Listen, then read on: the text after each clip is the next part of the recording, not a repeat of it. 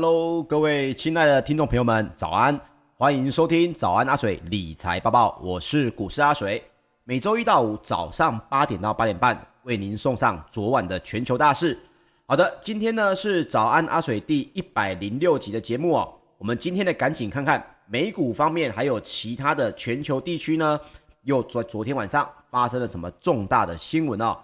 首先，我们来说说美股哦。受到数据显示呢，通膨的增幅呢，或许已经触顶的激励。那么道琼工业平均指数还有标准普尔五百指数呢，也双双创下了历史的收盘新高。那么经济复苏的概念股呢，也是连续第二日，因为参议院通过了大规模的基础建设方案而走强。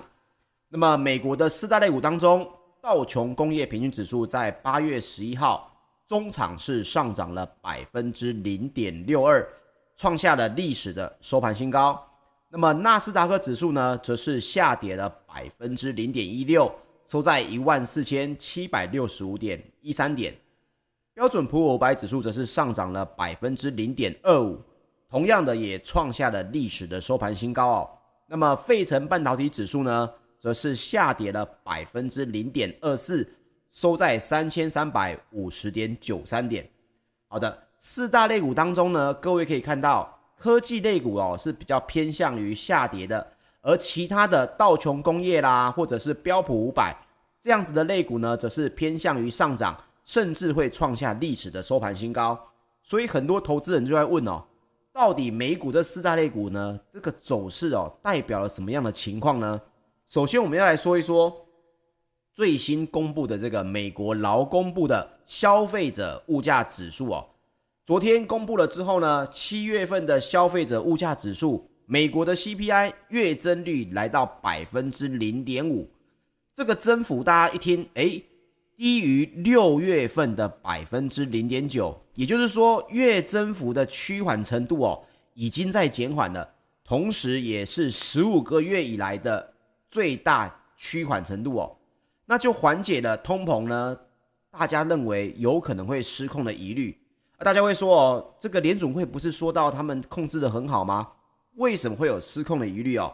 是这样子的，之前的节目当中呢，跟大家分享过哦，包括巴菲特还有大卖空电影的这个原型的主角呢，其实都对于美股接下来的下半年哦，并不是这么的看好。大部分的认为都是。通膨的疑虑呢，比联准会想象的还要大，所以现在最新的消费者物价指数出来之后，终于有缓解的情况哦。老实说，其实对于大部分的专业投资人来讲，都是松了一口气哦。毕竟投资是最讨厌惊喜的，所以失控就是一种惊喜。那这种情况下呢，就有可能会造成了美股非常快速的大幅的下跌。所以这个数字出来之后，对于相关的类股来讲，他们的成长的可能性呢，又会再增加一些。那另外一方面，七月的 CPI 跟去年的同期大概是跳增了百分之五点四，这个数字是略高于道琼社调查的经济学家预估值五点三哦，但是只差了百分之零点一，在整个华尔街市场来看呢，目前看起来也是还可以接受的。那么另外呢，投资人也把重点哦放在了排除掉石油还有食品价格的这个核心通膨率哦。那么劳工部的报告就显示，七月份的核心 CPI 月增是百分之零点三，低于经济学家原先预估的百分之零点四。但是呢，核心的 CPI 年增率仍然是多达百分之四点三哦。也就是说，跟上个月相比。这个月的通膨速度似乎有放缓，但是如果跟去年的同期相比，还不能够掉以轻心哦。所以，包括 CNBC 的报道呢，就说到伊翠的这个投资策略长的筹呃常务董事呢，麦克他就表示，通膨的增幅呢比前月缓和，支持的物价激增仅是暂时性，跟经济重启有关的看法。那么因此呢，虽然通膨的压力还是持续的火热。但是投资人呢，很有可能已经将之反映到股价上头。那么值得注意的是，报告显示哦，二手车在美国的价格七月份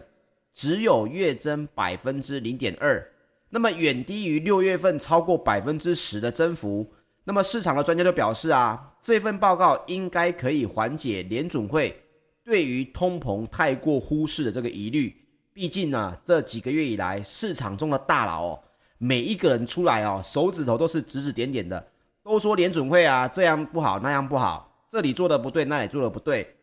所以包括了这份报告出来之后，去仔细的分析就可以发现，在美国的经济重启还有供应短缺带动的物价压力，在上个月看起来是稍稍的缓解，也暗示。如果接下来的数字呢，能够维持住，尽量在属于趋缓的情况下，也就暗示着通膨也许是正好已经是触顶了，甚至是被联准会呢也确实的控制住了。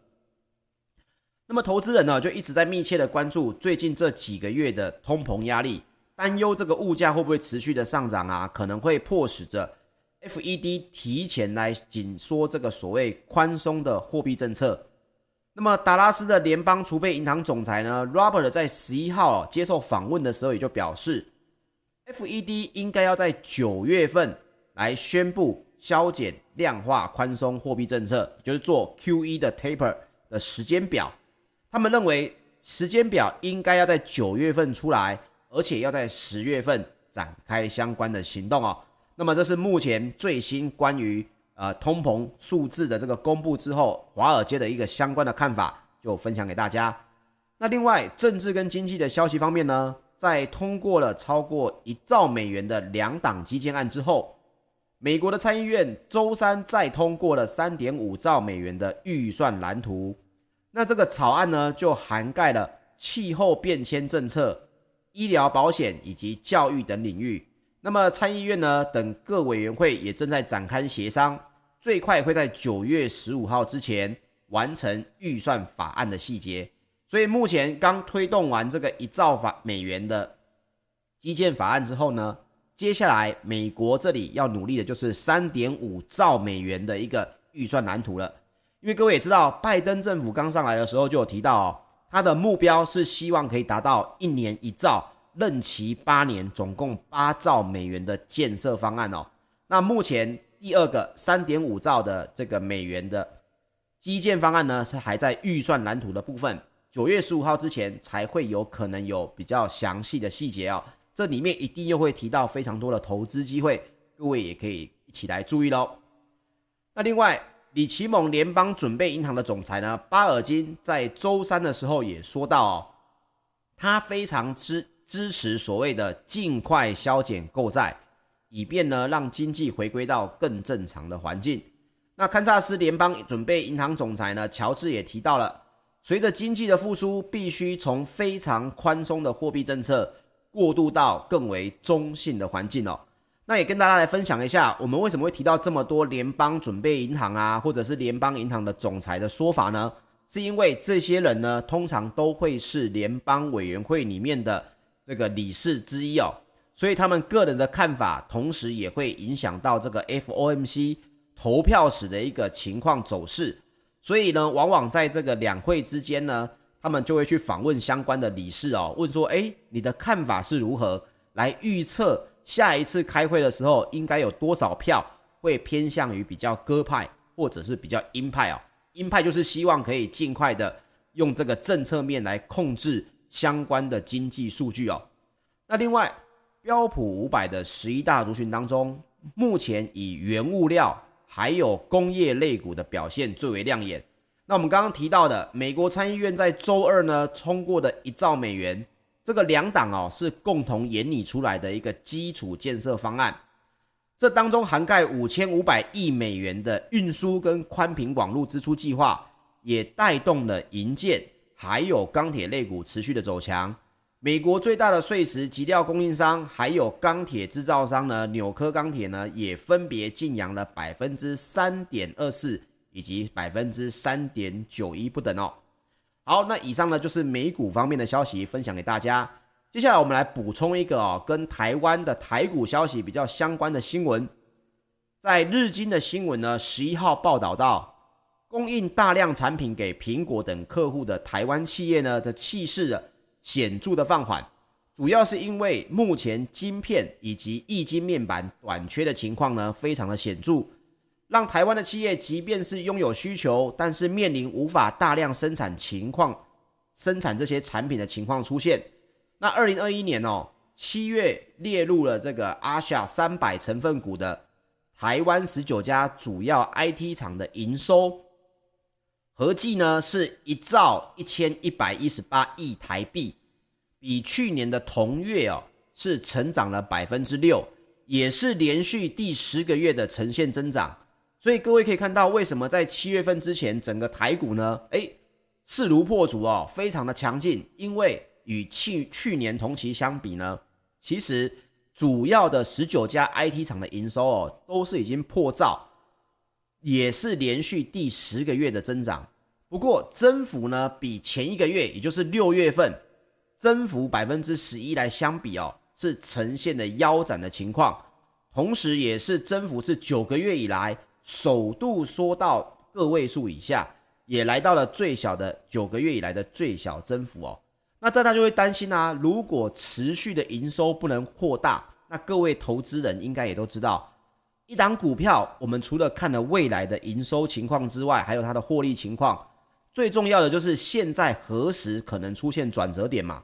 那这个这个地方呢，大家就会开始有点疑虑，诶，为什么营收的增幅慢慢的缩小？这里有没有可能是一个营收的转折点？所以包括了报道就指出哦，营收增幅的气势放缓的情况呢，以哪一个地方最为严重？就是以供应产品给苹果的 EMS 业界最为严重了，其中包括了负责六成以上生产的这个红海。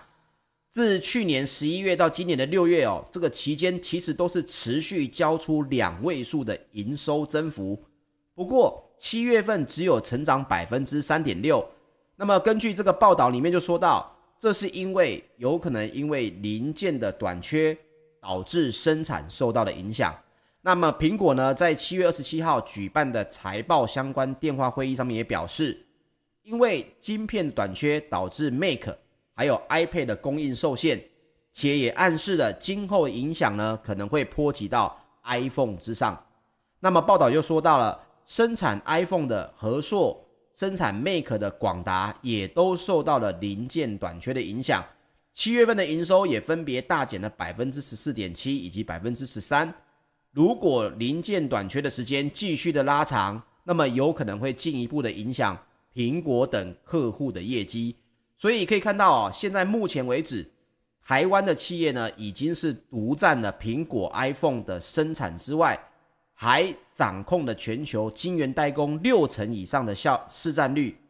包办了九成的伺服器、八成以上的 PC 以及九成以上的 iPad 生产哦。所以目前出现的营收开始放缓的情况呢，是代表着这是全球。所有的 3C 科技产品的一个供应链问题哦，目前也是一个较大的一个问题，也是大家备受关注的一个话题哦。那这边因为这是一个比较新的日经新闻，阿水就在这里趁着机会啊分享给大家。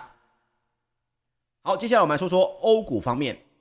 欧洲的企业财报呢表现相对的优异，那么美国的通膨升幅呢也放缓了。平息了投资人对于提前减债的忧虑。那另外，泛欧指呢也是连续八天改写了空前的新高纪录，缔造两个月以来持续最久的连涨纪录哦。那么周三，泛欧的 STOXX 六百指数呢就扬升了百分之零点四二，再创了空前的新高。其他英国的 FTSE 一百指数也上涨了百分之零点八三。德国的 DAX 指数也上涨了百分之零点三五，法国的 CAC 指数则是上涨了百分之零点五五。那么当中呢，以个股的新闻来说，在欧股方面，荷兰银行是大涨了百分之八点六，因为该公司第二季终于转亏为盈，获利三点九三亿欧元，也超越了分析师的预期哦。那么荷兰银行呢，也宣布将会恢复发放股息。好，接下来我们来分享一下入股方面的新闻。在美股哦，大家可以看到前几天呢都是属于涨跌互见的，四大类股都不是一个同步上涨或下跌的情况。那么雅股呢，在昨天呢、哦、也是多数的走跌，因因另外呢也因为中国的疫情继续的延烧，沪深两市呢三大指数在昨天早盘都是小幅的开低之后，走势就相对的分歧。沪指呢在银行、地产等权值股力挺下，盘中啊一度站上季线，这是因为我们昨有提到嘛，人行有提到相关的资金的需求呢还是持续的在供应。所以，银行、地产类股这些权值股呢，相对就有资金的力挺。盘中呢是一度站上了季线，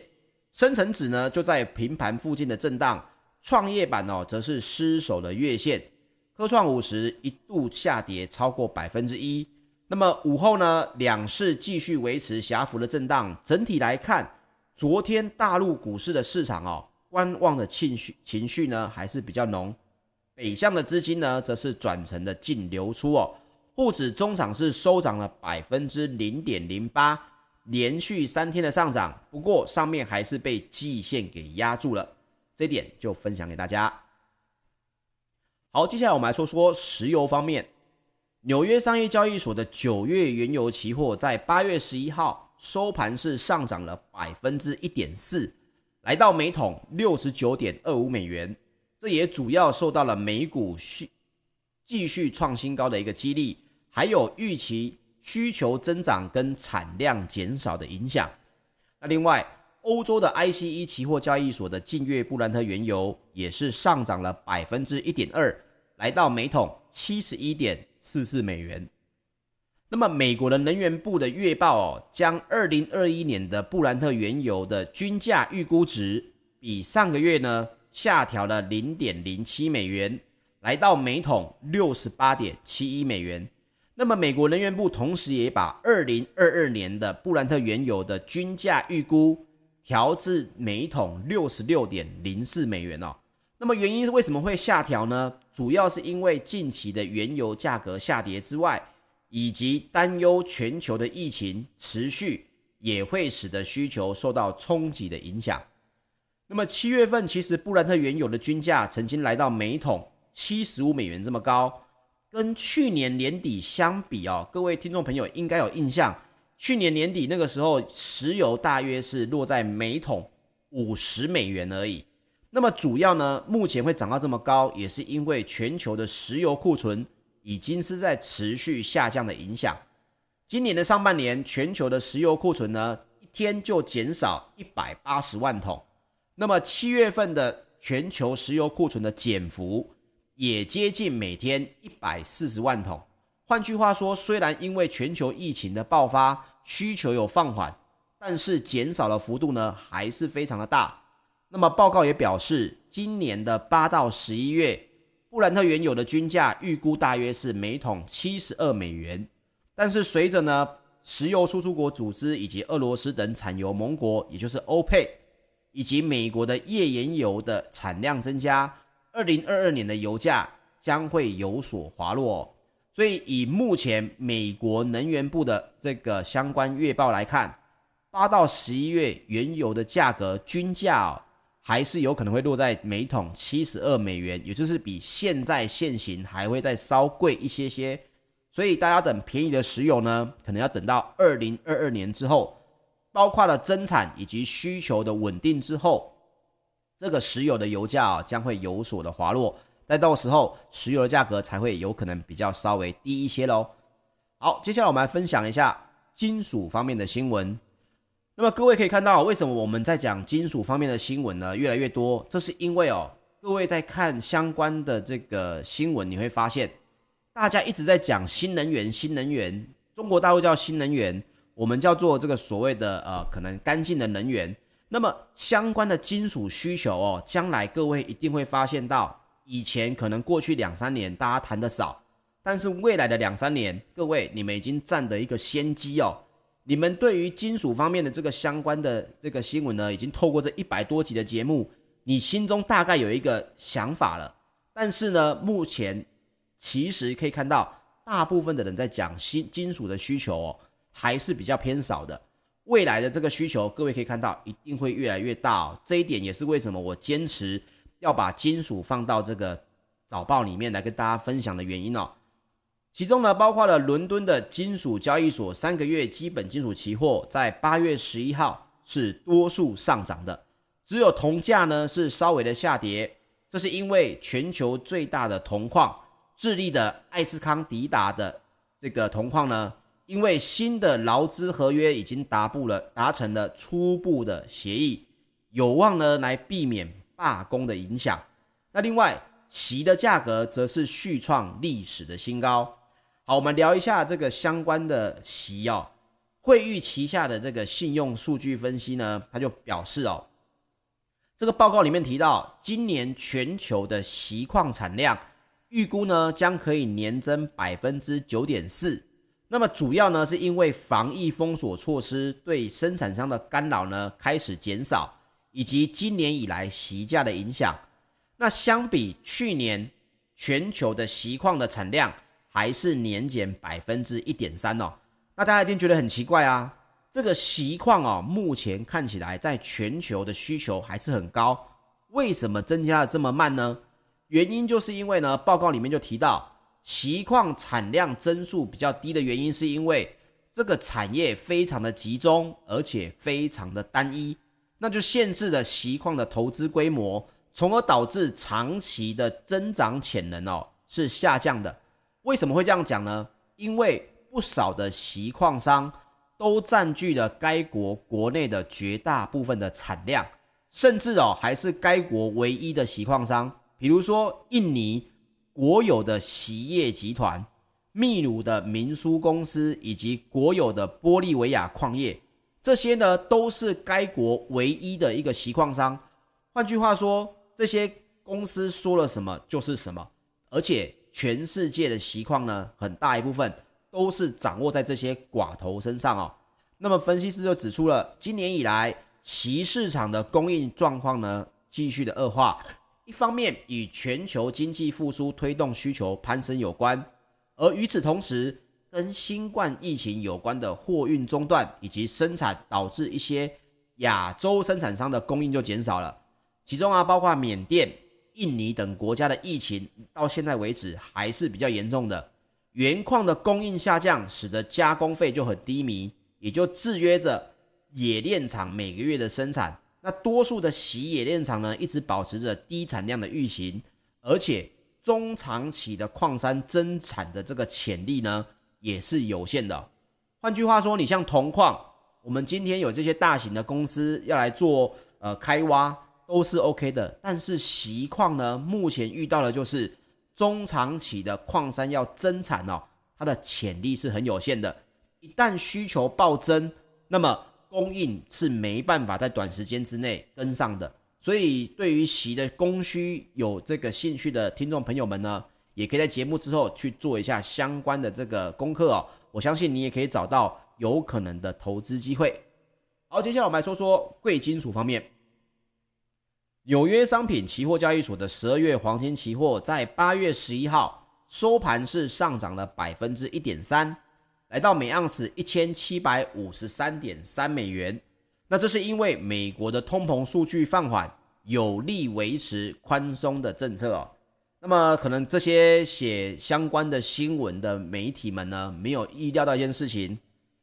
通膨数据的放缓呢，虽然有利于维持宽松的政策。但是各大理事已经纷纷出来说了嘛，他们都讲了，九月份希望可以给出时间表，十月份要来执行 QE 了。所以为什么我把所有的新闻放在一起看的时候，大家觉得哪里怪怪的了？你会发现到某些媒体呢，它并没有一个整体的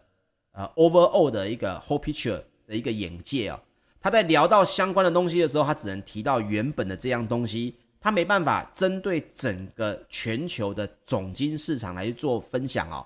那这一点也是为什么大部分的人看新闻会觉得，咦，为什么这个地方写的怪怪的？可是你又说不出它怪在哪里，而且它又只是一个新闻，所以你就觉得一看而过。但是如果你的投资、你的动作是根据这些新闻而下决定的话，那就会有危险哦。那是刚好看到这一点呢，阿水希望这点还是要提醒给大家。看新闻一定要看它的整体的走势，而不是只有看单一的这个市场哦。好，那我们来分享一下埃及的亿万富翁哦，萨维里斯呢，他就表示，在全球担忧通膨的时期，黄金呢，它是一个非常好的投资。那么黄金以一直以来的都都是对抗通膨的避险资产。那他也认为，投资组合当中应该要有百分之二十到百分之三十的黄金。好，那么萨维里斯呢，这位埃及的亿万富豪呢，他也没有空口说白话。他上个月呢，就成立了一个十四亿美元的金矿基金哦。那么称他基于个人的目的，因为他有相当一部分的这个净资产是黄金。那么萨维里斯就表示，股市呢处于新高水平已经有一段时间了。几乎是不可避免将在某个时间点下跌，那么黄金就会是风险资产的一个缓冲。除了这个市场的风险之外哦，萨维里斯也认为地缘政治以及全球的疫情也都是应该持有黄金的一个重要原因。他称，即使遭遇突然的变化，黄金也能很好的保护资产。所以萨维里斯就说，他也了解全球的经济从疫情危机复苏当中之后。央行的升息可能将会吃掉金价的获利，但他也强调，他是以一个长期的投资角度来看待黄金哦。那么，我个人为什么会把他的这个说法剪进来呢？是因为我认为他的看法非常的正确，因为他知道自己在做什么。首先，你可以看到他了解央行的升息、美元的升息之后，对于黄金这样子的原物料来讲。一旦美元的购买力上涨，一定是调节黄金的价格。那他为什么要成立一个十四亿美元的黄金金矿基金？就是因为他的角度是说，他是站在长期投资的角度。我认为这就是投资人一个最重要、最重要的一个该有的一个修养哦，而不是每次大部分的我，包括我身边的朋友，诶，总是在短期投资的时候呢，认为我可以拥有长期投资的眼光。可是，其实短期投资的时候呢，他只看到了什么？他想赚钱。你跟他讲长期投资，他会跟你讲说：“我看得到啊，我知道这个长期市场是看好的哦，这个铜矿市场是长期看好的。”可是呢，短时间内一旦有任何的变化的时候，他又会觉得：“诶，我现在是不是应该要有所动作？”他就忘记了他是在做长期的投资哦。所以这一点，我认为这是做任何一项投资都是非常重要的事情哦。好，最后我们分享全球第二大的金矿商巴里克黄金公司的执行长布里斯托，他就表示哦，金价真正的涨势可能还没有展开。他跟这一次全球疫情以及二零零八年的金融海啸相比，他说，只有完全的走出危机之后，市场跟投资人才会真正明了危机所造成的损害，从而完全反映到金价之上。比如说，他提到了二零零八年金融海啸发生之后，黄金价格是在三年后才创下的历史新高。他也认为这是原本的这个根本原因哦。那另外，布里斯托也表示，该公司也计划来提高铜的生产比重，目标是希望可以占到该公司的产量百分之二十，以迎合未来全球经济电气化所需的铜需求哦。好，那么他的看法呢？我认为也也是一个大家值得来呃思考的一个看法，就分享给大家。OK，以上呢就是本集的节目内容，谢谢大家的收听，请记得帮我订阅我们的 YouTube 频道。喜欢我们的节目，也请您留言支持或者帮我们按个我喜欢，并且帮我们分享一下喽。谢谢各位，我们明天早上八点再见，大家拜拜。